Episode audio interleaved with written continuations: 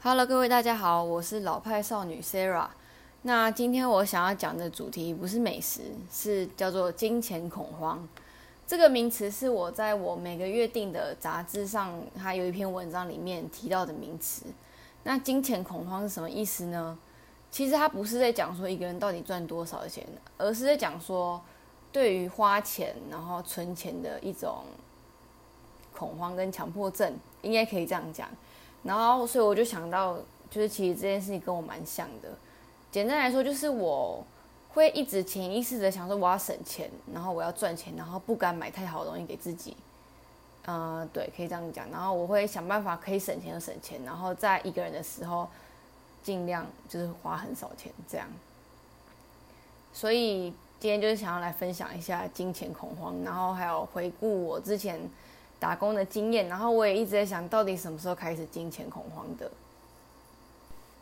我其实觉得这个没有到很影响我的生活，但是这是一种潜意识的压力，你知道吗？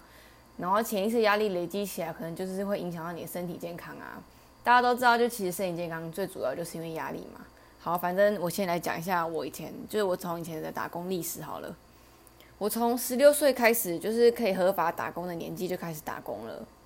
那我第一份工作是在肯德基，接下来就换到麦当劳，然后一路上，诶，我大概都做一年差不多，然后到大学的时候，我第一次开始做两份工作，然后我其实那时候大学大学嘛，大家就是课比较少，然后比较多弹性的时间，然后我又是那种很会安排时间人，然后我就是从国中开始就每个月都有。就是有阅历啦，有行事历在写，所以我对时间就是一直蛮敏感的，所以我就是可以很好安排自己的时间，功课、课业都应付得来，所以可以做两份工作。然后到到毕业之前，我最高峰的时候有曾经做过四份工作。那我做四份工作有赚很多钱吗？其实也没有，我觉得没有赚很多钱。我其实到大学以前都没有到，嗯，因为可能因为我是自己一个人台北住吧，然后我每个月都要付台北的房租。哦，房租这件事是花了很很多钱，然后房租也是让我一直在考虑，说我是不是应该搬回去台中的主要因素。对，那大学就是付房租，大概就是我全部的打工费吧，差不多。嗯，我很幸运，我要在这边就是谢谢我爸爸，因为我爸爸他虽然没有给我零用钱啊，可是他大学每就是每个学期都帮我付学费，所以我自己在台北生活，我主要就是赚钱给自己花，然后还有。付租金，对我没有跟家里拿零用钱哦，我都是拿自己的钱在付租金，对，然后我又都是自己一个人住，所以台北的房租大家都知道嘛，超贵那种，然后我又不会交通工具，大家可能会觉得我是天龙人，就是你知道我后来才发现说我在台中啊，然后不会骑机车的人，他们都觉得说是天龙人，天龙人就是台北人嘛，因为台北交通就很方便呐。就是我搭捷运公车，几乎哪里都可以去，要不然就是徒步就可以到的距离。然后我平常也不会跑到很远的地方，上班下班就搭捷运这样。哦，台北真的很方便，所以省通行费。那就是租金很贵，没办法。好，那所以好，我毕业后就是很紧张，就是赶快找了第一份工作，因为毕业之后，当然就是大家就希望可以找到好工作，然后可以稳定的生活嘛。然后就最近应该说，我们这近几年很流行一个名词，叫做毕业即失业。然后大家都很害怕毕业就没工作啊。我觉得毕业之后，其实真的不一定要找到一份工作，或是不用急着找工作。我觉得像我以前都常常讲，工作就跟谈感情一样，就是缘分啊。我觉得工作就是不只要你喜欢的工作，这工作也要刚好合你，然后。嗯，员工里面的同事啊，老板、主管，然后工作内容跟嗯 CP 值，然后还有地点什么都要考量。可是我们很容易因为就是怕没工作，然后就是赶快迁就找一份工作。然后好，大概是这样。嗯，我毕业的时候我也是很积极的找工作，然后没有工作就觉得很恐慌，我觉得惨了，我是不是找不到工作？要不然就是没办法赚钱，因为房租每个月要照付嘛。那我觉得大家毕业就开始问对方的工作是什么，我觉得这真的不是故意的，然后也不是说，呃，我毕业就一定要找工作，而是我觉得就是你毕业嘛，啊，大家唯一的话题就是你未来要怎么发展这样。好，反正我也没有很久的话，大概两个礼拜吧，我就找到工作了。然后我就开始，我一开始的工作是在做嗯公司的英文专员，就是跟我大学主修完全不相干。我大学是主修服装设计，然后可是我从以前就很喜欢语言的东西，所以就是很顺利可以找到跟英文相关的工作。然后我就是喜欢英文到我觉得我未来工作一定要跟英文相关，所以就蛮幸运，就是找到工作。然后。呃，那份工作先不不论我到底喜不喜欢，反正我就是后来没有做很久，我就换到我现在这个工作。那现在这个工作，我就也有跟大家提过嘛，我是在做杂志的采访编辑。说真的，我很喜欢这工作，而且我做了之后才回想到我以前国中最初的梦想就是想要做杂志编辑。其实做杂志编辑的憧憬也是因为看电影才来的。然后对，跟大家讲一下，就是我其实我觉得我独生女嘛，然后我。其实大部分的，我觉得人生大部分学习到的东西都是从电影跟小说来的，对。然后有一个很大的缺点，就是会让我变成一个太浪漫的个性。好，反正回归正题，我第一份工作就是做公司的英文专员。然后在工作大概稳定，我觉得就是过了试用期之后，我就开始找兼差工作。然后兼差当然就是要找离公司很近的地方嘛，因为这样就可以一下班就跑去工作。然后就我就投履历，然后我第一个去面试的就是做饭店的房务人员。房务人员其实美名就是清洁打扫人员，清洁房间的人。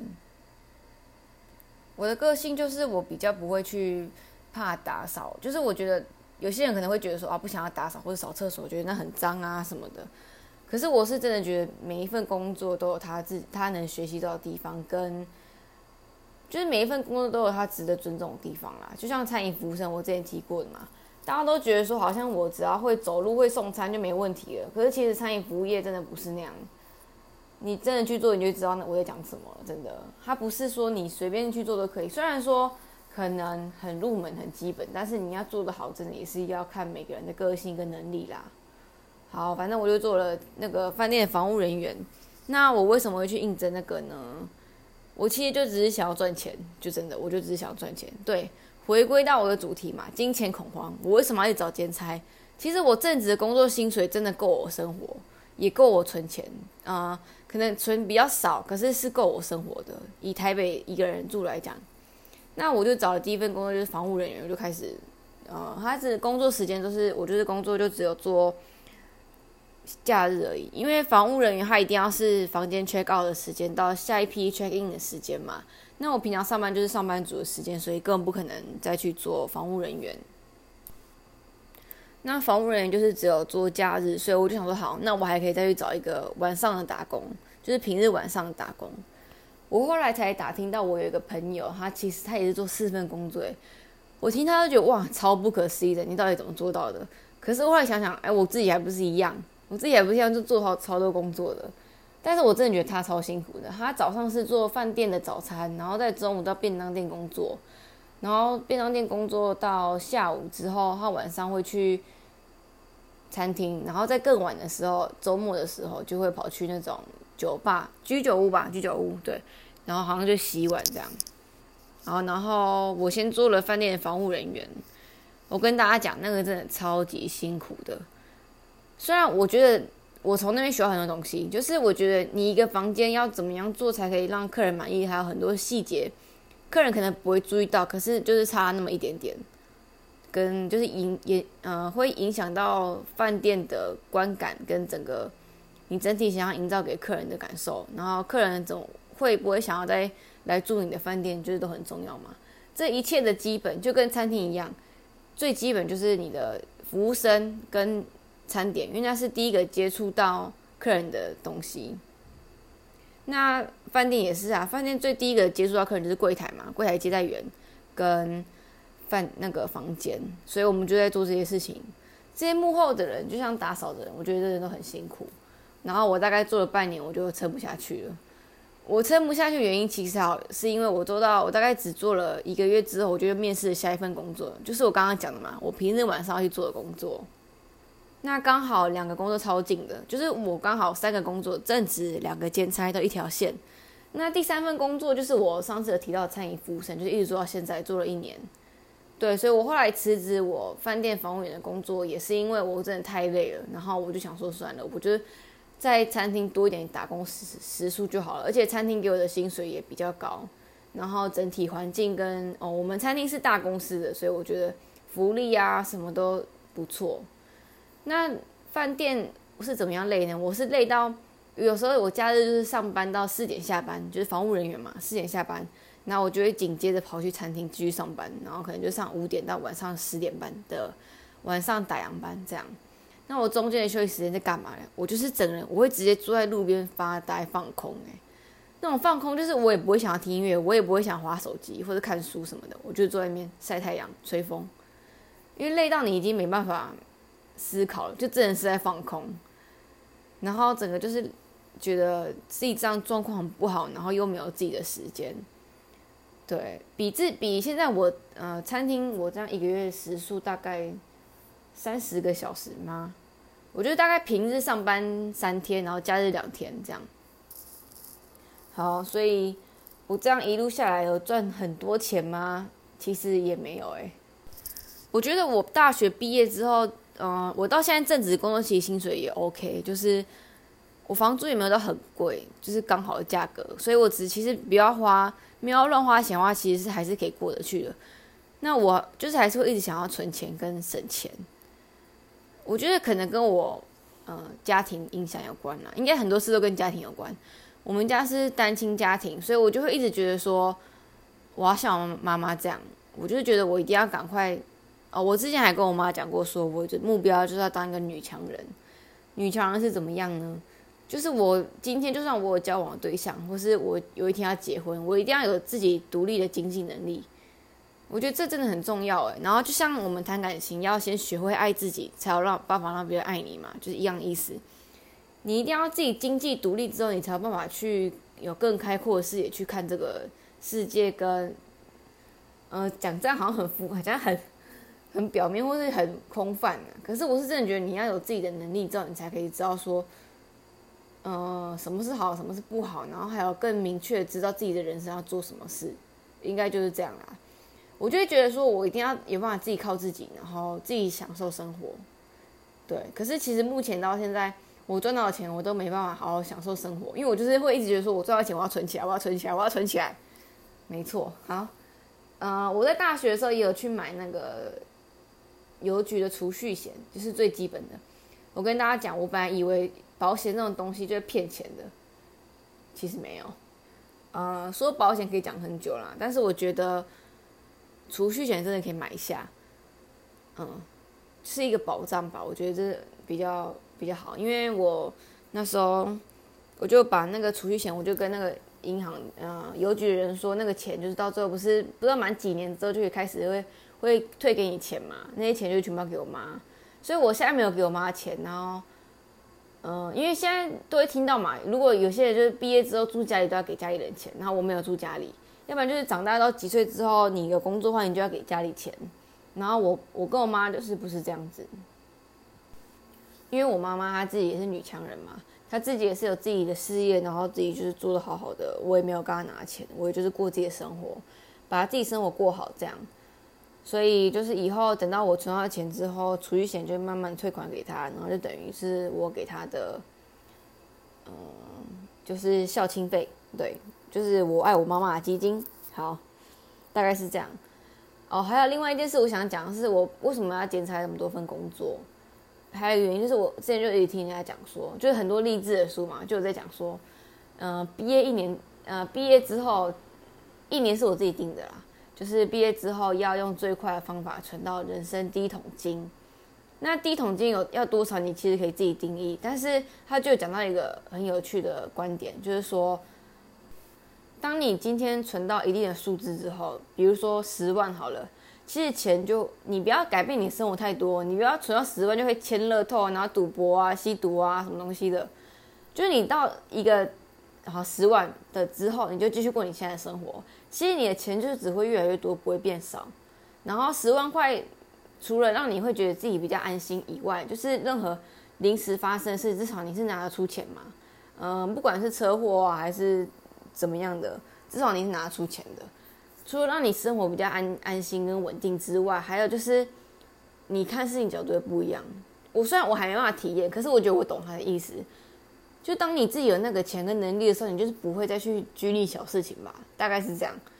呃，其实我对于有不有钱这件事，我真的没有很在意。就是我说的，我不是不爱钱，应该说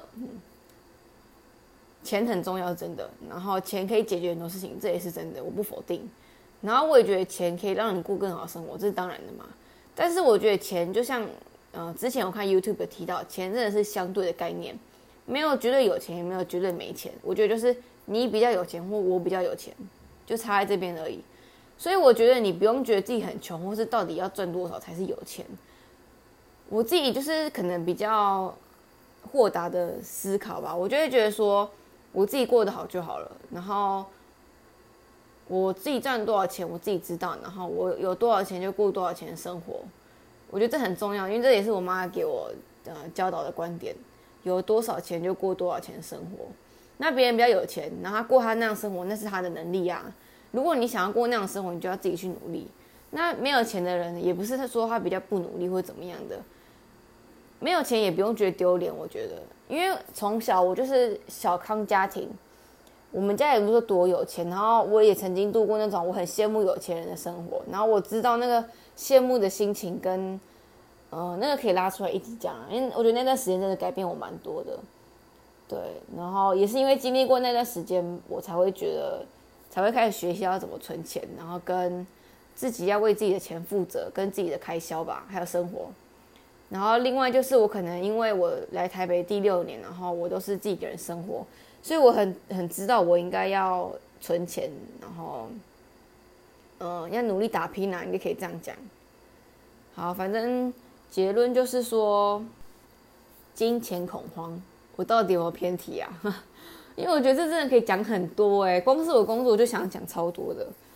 我现在就是很努力存钱，然后，嗯，还有一个观念啊，钱有进有出。